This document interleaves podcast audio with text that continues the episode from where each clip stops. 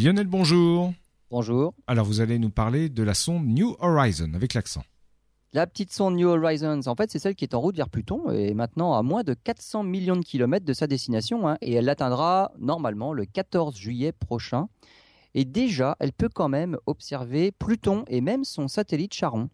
À partir du 4 janvier prochain, la sonde commencera sa campagne d'observation de Pluton et de tous ses satellites. Charon, le plus gros, mais aussi Hydra, Styx, Kerberos et Nix. En fait, cette campagne d'observation a pour but de préparer son approche de la plus, grosse des planètes naines. hein. Depuis la Terre, on scrute Pluton et son environnement, en fait, à la recherche de satellites. Et c'est comme ça qu'on a découvert de nouveaux satellites. Cette phase de la mission doit durer à peu près deux ans au minimum. hein. La sonde New Horizons doit ensuite, après son passage près de Pluton, poursuivre son périple au sein des corps de la ceinture de Kuiper.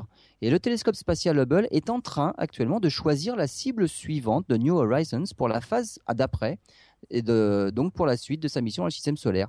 Et c'est déjà la cinquième sonde la plus éloignée du Soleil.